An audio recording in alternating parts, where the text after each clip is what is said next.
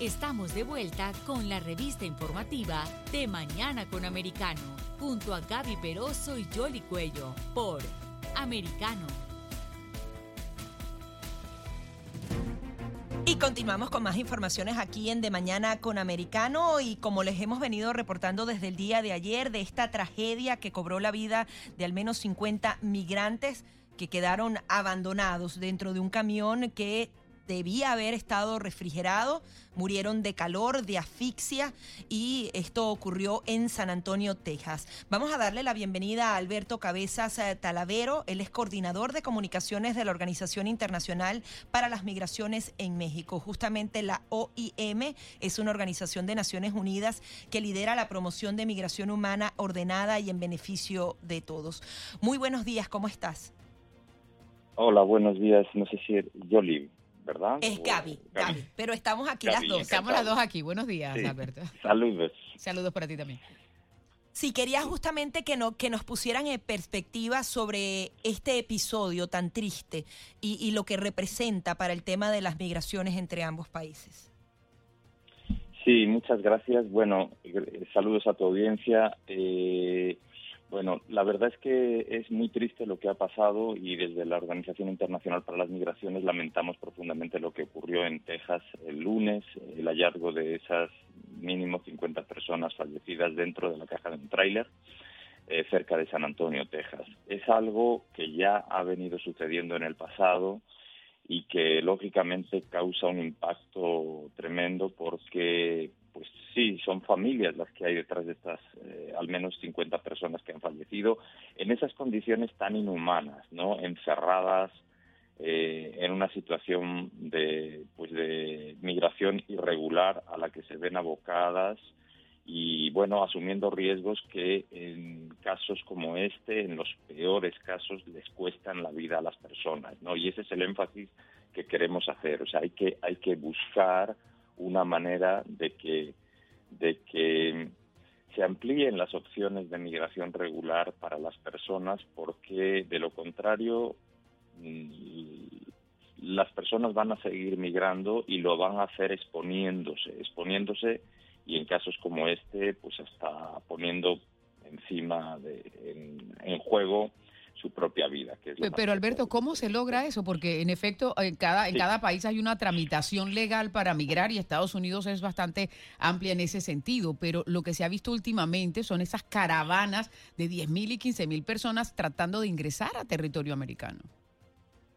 Sí, hay que mirar las causas. ¿Qué está pasando? Bueno, tenemos una región que está sumida en condiciones económicas cada vez eh, pues más difíciles en los últimos meses. La pandemia ha dejado a muchos países muy tocados y sigue habiendo causas estructurales, esas eh, causas raíz que dicen las autoridades estadounidenses, eh, que tienen que ver, que son multi, es un, la migración es un fenómeno multifactorial, es, es pobreza, es violencia, también es búsqueda de reunificación familiar en algunos casos, un deseo de bienestar. Entonces no es nada más una razón la que simplifica y reduce todo a, la ecuación de, en la ecuación de la migración son muchas, ¿no? Y, ahí eh, pero si me permites, pero lo que lo que está ocurriendo ahora es que se ha convertido en un negocio porque los mismos narcotraficantes están diciendo que para ellos es más rentable traficar humanos que traficar con drogas, porque les sale hasta el mejor negocio. Eso, lo dicen, eh, eh, o sea, de tantas personas que uno ha entrevistado, eso es básicamente la conclusión a la que llegan. Les toca pagar como 8 mil dólares para que los para que los transporten desde su país de origen hasta aquí, hasta los Estados Unidos. No nos llevemos a sorpresa. Eh, la migración ha sido un negocio durante mucho tiempo. Lo que ocurrió anteayer es muy triste, pero estas redes existen y yo creo que los gobiernos lo saben y hacen lo posible por combatirlas. A veces eh, son efectivos, otras veces no, pero esas redes están ahí. Por supuesto, la migración se ha convertido en un negocio no nada más en las Américas, también lo vemos en otras eh, regiones del mundo. Por eso, desde la OIM lo que intentamos, uno, es entender el problema de qué está pasando en cuanto al tráfico de personas, que es eh, lo que detona esta situación que sucedió el lunes, pero y también, bueno, hacer recomendaciones, trabajar con las autoridades para ver de qué manera se puede, pues sí, limitar ese espacio en el que las personas llegan a poner en riesgo todo por, por migrar. Ahora, ¿usted cree que realmente hacen todo lo posible por controlar la acción de estas bandas? Porque a veces el debate se centra en, el tema de la entrada como tal de los migrantes y no en eh, atrapar a todos estos contrabandistas. Adicionalmente, el tema comunicacional. Yo creo que el migrante ahora ve muy fácil entrar a Estados Unidos y adicionalmente estas bandas se aprovechan y prácticamente hacen eh, paquetes de turismo. O sea, se le facilita a todo el mundo la entrada antes, hace 10 años era como muy difícil ingresar a Estados Unidos, ahora lo ven como una práctica fácil y de eso se aprovechan estos traficantes humanos. Primer punto, si las autoridades hacen todo lo posible o no, es muy difícil. Todo lo posible, ¿qué quiere decir? Todo lo posible sería un mundo ideal en el que no existen estos grupos eh, criminales o esta corrupción en algunas instancias, a lo mejor, del, del servicio público que facilitan, que permiten que esto suceda. ¿Cómo es posible que lleguen estas personas hasta la frontera, que entren en Estados Unidos, que queden atrapadas en este, en este tráiler? Hay muchos factores ahí y probablemente sí, hay, hay corrupción y hay todavía muchas lagunas en luchar contra estas redes del crimen organizado, que son las que mueven el tráfico de personas en nuestra región. Ese sería el punto número uno. Queda mucho por hacer y hay que seguir trabajando en esa dirección. Segundo punto, el tema comunicacional. Hay una aspiración generalizada de llegar a Estados Unidos o a, eh, porque, bueno, se, ha promovido esta idea del sueño americano, ¿no? De que ah, es el lugar donde se puede cambiar de vida, donde se puede empezar de cero, donde hay mejores condiciones. Pero se ve el origen y se ve el destino, no se ve lo que existe entre medias, el, proceso migratorio, todo, todo, todo lo que sucede en la ruta, ¿no? Y en la ruta existen muchas personas que pueden abusar de ti y que pueden efectivamente desinformarte, eh, eh, transmitirte, transmitir una falsa expectativa de que es un momento fácil para migrar. No lo creemos en la OIM. En general pensamos, siempre pedimos a las personas que se informen de qué opciones de migración regular hay para ellas, porque las puede haber con distintos programas de trabajo temporal eh, y de otro tipo, pero lo que sí vemos es que efectivamente las redes sociales se han convertido quizá en un vehículo ideal para transmitir esta idea de que es fácil y es posible con fácil entre comillas, porque lo que decías es muy cierto, son varios miles de dólares los que hay que pasar para llegar, pero te estás poniendo en manos de alguien eh, en quien debes confiar y no sabes hasta qué punto esa persona te va a ayudar o en algún momento, como sucedió en San Antonio, te va a abandonar encerrado y a tu suerte. Entonces, el tema de la expectativa existe, hay falsas noticias en torno a que es fácil entrar en Estados Unidos, eso no es cierto, y desde la OIM trabajamos también en generar un poco de reflexión sobre esto. Tenemos campañas como una titulada Piénsalo dos veces, en las que tratamos de mostrar cuál es la expectativa que tienen las personas y cuál puede ser la realidad.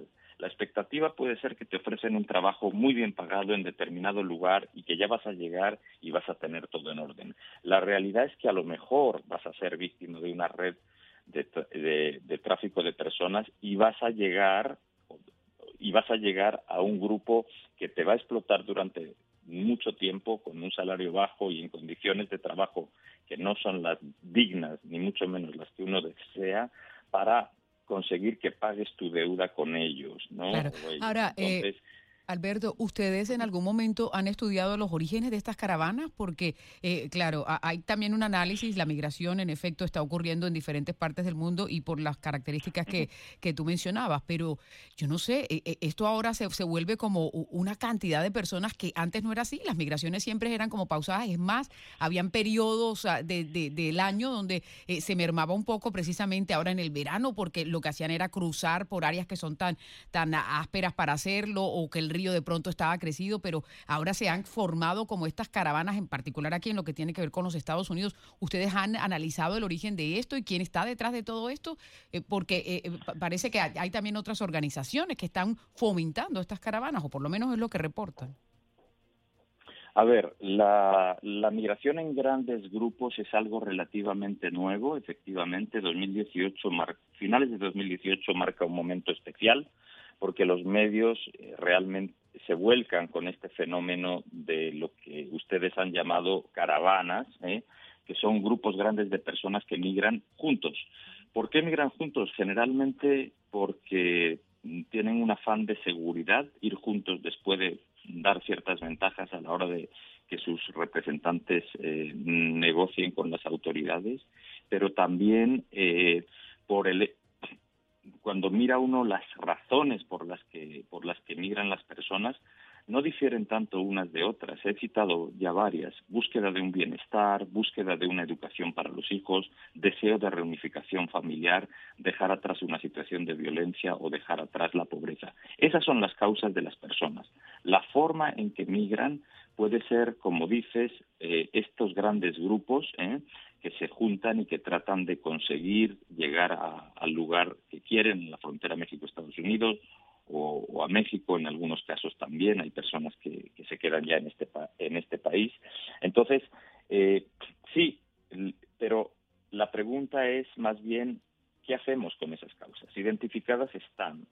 Lo que deberíamos empezar a pensar es cómo coordinadamente países distintos con visiones de la migración diferentes pueden encontrar una forma de que las personas realmente cambien su comportamiento con respecto a la migración y opten por una migración segura y regular que no exponga su vida. Ese creo que es el kit de la cuestión. Sí, se habla que justamente Estados Unidos ha dejado de invertir en la región y esto supone menos oportunidades para todos estos ciudadanos. También quería hablar contigo con respecto a México específicamente. En el día de ayer teníamos justamente el testimonio de una de esas personas que cruzó por la frontera y dice que a veces la policía mexicana, las autoridades mexicanas son incluso más peligrosas que las propias bandas porque van cobrándoles una alcabala, por así decir, cada vez que detienen a estos migrantes. Es decir, no están eh, eh, atendiendo la situación y adicionalmente son parte del problema. Ese tema de la corrupción, ¿crees que se está atendiendo de manera efectiva en México? A ver, la corrupción es un fenómeno social que no afecta nada más a las personas migrantes, afecta a cualquier ciudadano que al que le, ponen una infracción, que busca justicia en un tribunal, etcétera. Es una de las grandes debilidades quizá de las, de las democracias latinoamericanas y también, por supuesto, como dices, afecta a las personas migrantes que en su camino tienen, se encuentran con autoridades y mm, a veces mm, dependen de ellas, por ejemplo, para recibir un servicio de salud, para acceder a un derecho a la educación en determinado momento de la ruta migratoria. Entonces, esta corrupción, lógicamente, es algo que existe, que es con sus que es parte de las sociedades eh, latinoamericanas y que se está, digamos, combatiendo de distintas maneras. No te diría que hay una fórmula perfecta. Hay cosas en las que se ha mejorado y otras que no. En el fenómeno migratorio lo que hemos visto es que hay situaciones de extremada vulnerabilidad, es decir, la, la corrupción hace extrema la vulnerabilidad de las personas migrantes, ¿eh? que uno pueden desconocer sus derechos, pero cuando por alguna razón se acercan a, una autoridad o son interceptadas por ella, pueden también encontrar ese mal comportamiento de la autoridad hacia ellas y sus derechos quedan, pues por así decirlo, violados, vulnerados o en peligro. ¿no? Entonces, eh, ¿Se está haciendo lo suficiente? Yo creo que hay mucho por hacer. No te puedo decir eh, es suficiente o no, no es, no, no es mi área de expertise, pero sí te puedo decir que queda mucho por hacer porque sí, es algo que escuchamos de las personas migrantes cuando interactuamos con ellas, que en cierto momento tienen que pagarle a alguien, algún funcionario público o, seguir, digamos, en... Eh, se ven muy a expensas de cómo se comporte esa autoridad con ellos para, pues para, para, porque a, menudo no hacen lo que lo que deberían, que es proteger a estas personas migrantes con independencia de la de la del estatus eh, legal que tengan en el momento en el momento en que se encuentren con las autoridades no debo decir que la migrar sin documentos no es algo ilegal puede ser en México, es una falta administrativa, ¿eh? pero no es algo por lo que alguien pueda ser encarcelado, eh, sino más bien, bueno, es una falta administrativa que puede tener una consecuencia, pero no es algo ilegal, no estás cometiendo un crimen. Muy bien, pues este es un tema que seguiremos uh, conversando, por supuesto, porque esta situación continúa. Vamos a, a, darte las gracias por estar aquí con nosotros y seguiremos en contacto. Alberto, muy amable. Muchísimas gracias, Gaby y Yoli. Eh, encantado de hablar con ustedes y su audiencia. Buen día. Alberto Cabezas Talavero es coordinador de comunicaciones de la Organización Internacional para la Migración en México, una organización que también es de las Naciones Unidas. Vamos a la pausa, regresamos enseguida con más.